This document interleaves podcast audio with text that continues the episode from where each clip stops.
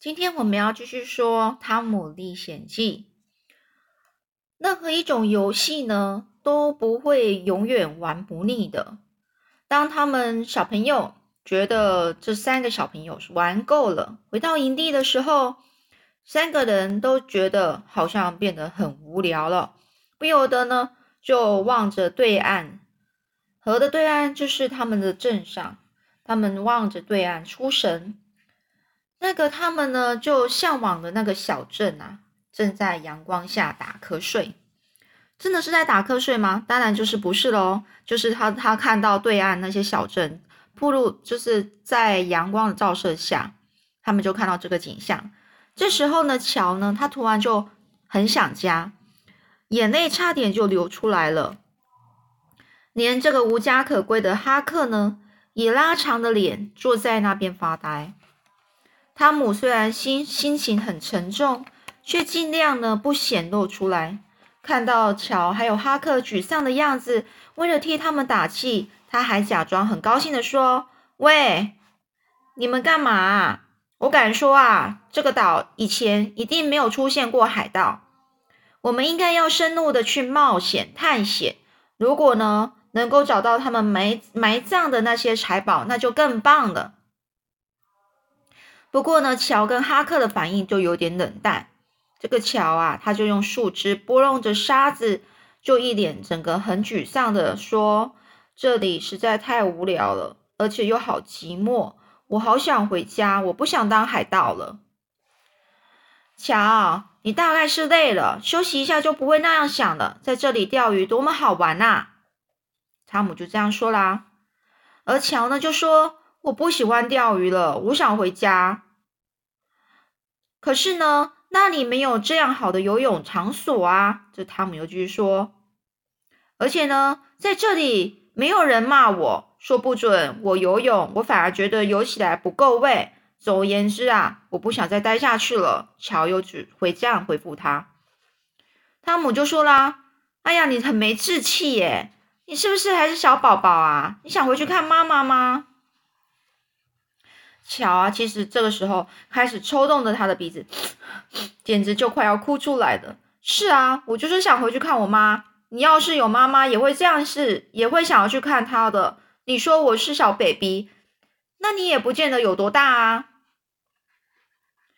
这个令这说，接下来呢，哈姆又说啦：“哈克，你看她像不像个女孩啊？动不动就哭。”好啦，就让这个女女娃娃，就是女 baby，这个 baby 呀，回家去找她妈妈吃奶去吧。喂，你还喜欢待在这里吗？那那就我们两个在这里就好啦。哈克就回应说：“嗯，好，好吧。”说了一点也都没有带劲，就一点都没有很很那个回复的，就是一副好像有气无力的样子。这个乔啊，他就站了起来。整个脸很不高兴呢，开始穿衣服了，然后就对汤姆说：“我这辈子再也不想跟你讲话了。”汤姆就说：“哼，谁在乎啊？你回去让人家笑吧！你真是了不起的海盗啊，简直是胆小鬼！哈克和我可不是小 baby，我们要留在这里，对不对啊，哈克？他要走就让他走吧，没有他，我们还不是一样这样过日子。”汤姆嘴巴呢虽然是这么说，可是心里却有点不安。最后呢，乔连一句告别的话也都没有说，就直接呢，呃，走走向河岸，然后就从那边走过去了。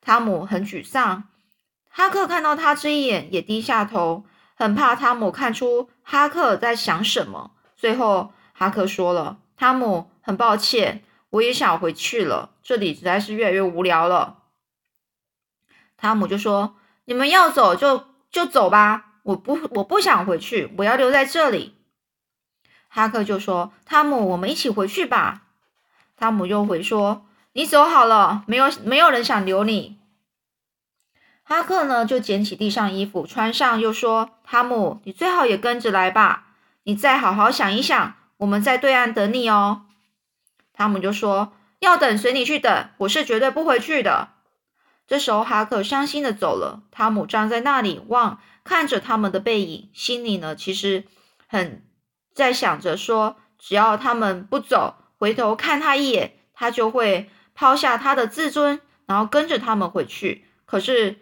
没想到这两个朋友头也不回的就直接往往前一直河往那个河岸那边前进了。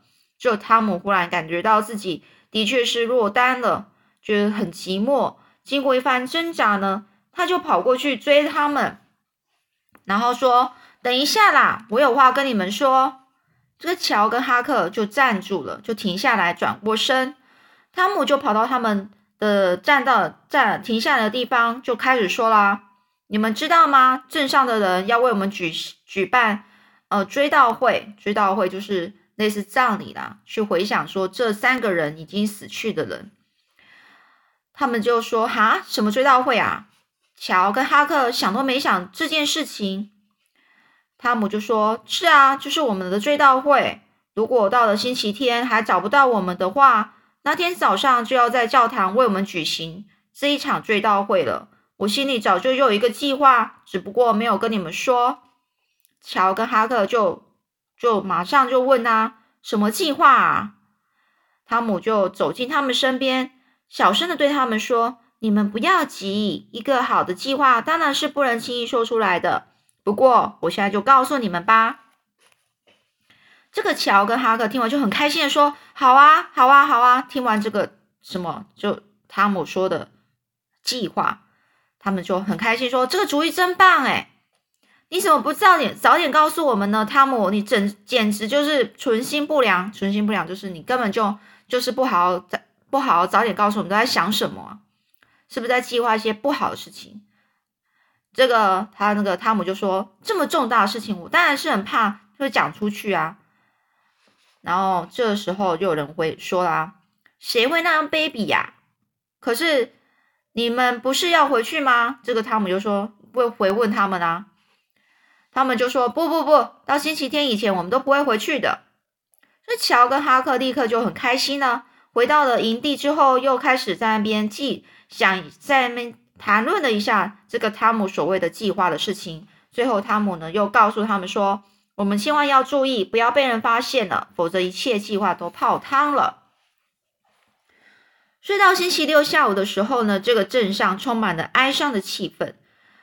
这个哈勃一家人呢和波利姨妈全家都穿上了丧服，丧服就是有人死去的时候，然后他们家人有人死去了，然后他们穿上那些呃非常。呃，黑色的比较倾向暗暗颜色的衣服。那哈勃一家人，哈勃那就是那个乔他们家的咯。然后波利姨妈全家人就是汤姆那一家的人，他们全部都红着眼眶，很难过。镇上的人呢，一谈到这三个小孩呢，也也是呃不由得就叹了口气。星期六的星期六是假日，镇上的孩子呢。却没有心思去玩。这天下午呢，贝奇呢，突一个人在学校，就是在没有人的操场上面，然后听到汤姆的噩耗后，就是他死去的这个消息之后，这个贝奇呢，他始终就是没办法忘记汤姆淘气的样子。他就说了：“早知道我就该收下那个铜门把，好留个纪念。”贝奇呀，还来到操场的。一个角落，他就停下来。那一天就在这里，汤姆他画了许多图案给我看，还表演倒立、翻跟斗。他每个他都很厉害，什么事都做得很棒。他并不是存心要冒犯我妈妈，我也真不该那样小气，和他认真起来。唉，现在他死了，我再也看不到他了。贝奇他越想越难过，眼泪呢就流。顺着两个脸颊呢流了下去，最后呢，有一大群男孩，都是汤姆跟乔的玩伴，走了过来。他们站在那里，向围墙外面看，用很叹、很很惋惜的口气，就是很难过的口气，开始在聊这个最后和汤姆和乔在一起的时候的事情。有一个孩子说：“我那时候就是这样站在这里，假装你是汤姆。”我离他就是这么近，他就对我笑了笑，然后我突然打了个冷战，真可怕。那时候我根本没有想到是怎么回事，原来那竟然是一种不好的预兆啊！然后呢，关于这两个孩子还在世的时候，就在还在还活着的时候，究竟是谁见他们见到看到他们最后一面？几个男孩为了这一点，这这一点事情呢，就起了争执。有一个孩子非常有自信的说：“可能是我，因为在他们失踪的前一天呐，放学的时候，我看见汤姆到河边去游泳了。”他们这些小孩就说啦：“这样的话。”看到他最后一面的就不是你了，因为我看到他游完泳正要回家。这样一个一个又对证的结果呢？最后有一个孩子说，说他自己才是最后看到汤姆的人，而且还跟他聊了天，说了一下话。其实那天晚上九点左右，妈妈就叫我去街上办的事情。但当我从汤姆一他的他家经过的时候，就看到二楼的灯还亮着。我就叫了一声汤姆，汤姆听到我的声音就把头就探出来，和我谈了大概聊了一分钟，最后还互相说晚安才分手的。结果这孩子得到了见到汤姆最后一面的荣誉，他摆出一副高人一等的神气，别的孩子都张嘴望着他，显得又嫉妒又羡慕的样子。有一个可怜的小家伙，为了表示自己跟汤姆有交情，就说。哼，我经常和汤姆在一起玩。有一次，他还打了我一顿。不过，他的话引来的一阵呃讥笑，就是大家都开始笑他。像汤姆那样顽皮的孩子，谁没有被他欺负过啊？这群孩子呢，继续就是聊下去。大家还是以非常可惜又很敬畏的语语气呢，在回想着、聊着这两位死去的英雄的过往事。就以前的事情喽，所以呢，第二天早上呢，就是礼拜天了。主任学下课之后呢，教堂的钟声缓慢而庄严的响起。那是一个非常安静的星期天。镇民呢，镇上的人呐，都听到了哀悼的钟声，陆续在教堂门口集合。他们呢，就开始谈论了这个不幸的事情。可是，当他们在走进教堂的时候，大家都很安静。只剩脚步声，还有一些女生裙子摩擦的窸窣声。教堂里从来没有没有过这种呃座无虚席的盛况，就是说，就是每个人都所有镇上的人都到教堂呢去坐在那里面了，每个位置都是坐满的。不久呢，这个玻璃姨妈就带着席德还有玛丽进来了，他们后面跟着呃乔的家人。每个人都穿着黑色的丧服，教堂里的老牧师呢，跟全体在场的的证明呢，都很虔诚的站立起来，直到穿丧服的人在前面座位坐定，大家才坐下来。能每个人都低头开始祷告，教堂里不时传出一些哭泣的声音。没一会呢，牧师呢双手就向前往前摊开。做了一个祷告，大家呢开始唱着动人的赞美诗歌，随后又朗读了一段圣经：“复活在我，生命在我。”接着，牧师开始讲这两个被神招去的孩子的美德，就是他的所有讨的事情，还有讨人喜欢的地方。他们过去所做的事情是多么的天真。牧师还把他们前的前途说得非常远大，一片美好。教堂里的人都受到感动，稀疏声夹杂着这那个那些呃，就是玻璃姨妈跟跟乔的家人的哭泣的声音，连牧师呢也情不自禁的在讲坛上呢边说边擦眼泪。这时候呢，教堂的二楼发出一声一阵沙沙声响，但是并没有人注意到，其实。那三个小小海盗呢？其实已经围到了镇上，亲自参加自己的追悼会了。这就是汤姆的秘密计划。星期六晚上，他们就拿着一根杉木划过密西西河比河，然后在离小镇下有五到六公里的地方上了岸，躲在森林过了一夜。天快亮的时候，再慢慢的、轻轻的经过许多。安静的小巷，溜进教堂，偷偷的爬到二楼。这间教堂的二楼平常都没有人在使用，只会用来堆放一些损坏的桌椅还有杂物。这些东西上面都积满了灰尘。他们躲在那里，再妥当也，这是最是最好的了。汤姆就说：“注意听，牧师开始说教了。”乔就说：“哎，不是在夸奖我们吗？我们活着的时候，怎么没有人说我们有多么讨人喜欢啊？”汤姆就说：“还说我们多了不起呢，能够被这样称赞，就是死几遍都值得啊，是吧，哈克？”乔就说：“可是我们也该下去了。如果再等丧礼举行完了，完了还有什么惊喜可言啊？”哈克就说：“对，我们要赶快下去，好让大家吓一跳。”哈克和乔啊，恨不得马上跑出去，但是汤姆认为要等到追悼会的悲哀情绪达到最高的时候再出现，这才很好玩啊。过了一会儿，三个人从楼梯下来，走到教堂的正门。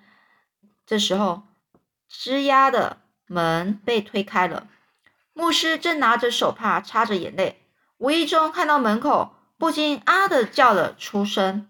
众人呢转过头来，看着牧师的，往着牧师的视线看过去，他们简直不敢相信自己的眼睛。大家以为死了的这个三个孩子呢，从那边从那头走过来了。汤姆在前面，乔在中间。而破烂衣服的哈克不好意思的跟在后面。波利姨妈、席德还有玛丽和哈勃夫妇就是乔的家人，立刻向他们那两个活着回来的孩子跑过去，扑过去，紧紧的抱住，把他们吻得透不过气来。大家都跪在地上，流着眼泪，感谢上帝的恩典。只有哈克最可怜，没有人理睬，大家都以以不友善的眼光看着他。他开始有点不安了，犹豫了一一下，决定要赶快溜走。但是这时候，汤姆就抓住了他。他说：“姨妈，这太不公平了！哈克回来也应该要有人为他感到高兴啊。”这姨妈就说：“当然，当然，大家应该为他高兴。我就感谢上帝，让这没良的孩子平安的回来了。”姨妈说着，还摸着哈克的头。哈克就越来越不好意思了。而这安静的教堂正为这突如其来的事情闹得乱哄哄的时候，突然牧师提高了嗓门，大声唱起赞美歌：“感谢上帝，赞美上帝，赐福给我们，唱啊，我们永远信赖你。”大家一起随声唱着，歌声呢也震动了整个屋子。海盗汤姆向四周张望了一下，看到他身边那些对他投以羡慕眼光的孩子。觉得这时候正是自己一生中最得意的时候了。被骗的群众呢，乡民呢，都都慢慢的离开，但心情却很开心。觉得假如能够用这样真实的感情来唱赞美诗，他们宁愿再被骗一次。也就是说，这些证明啊，就是这些镇上的人呐，都觉得说，他们宁愿是被这些孩子给骗了。因为大家都知道这些孩子并没有死去，心情都很开心。于于是呢，是用了真实的感情来唱这个赞美诗的。好，那我们今天就讲到这里喽。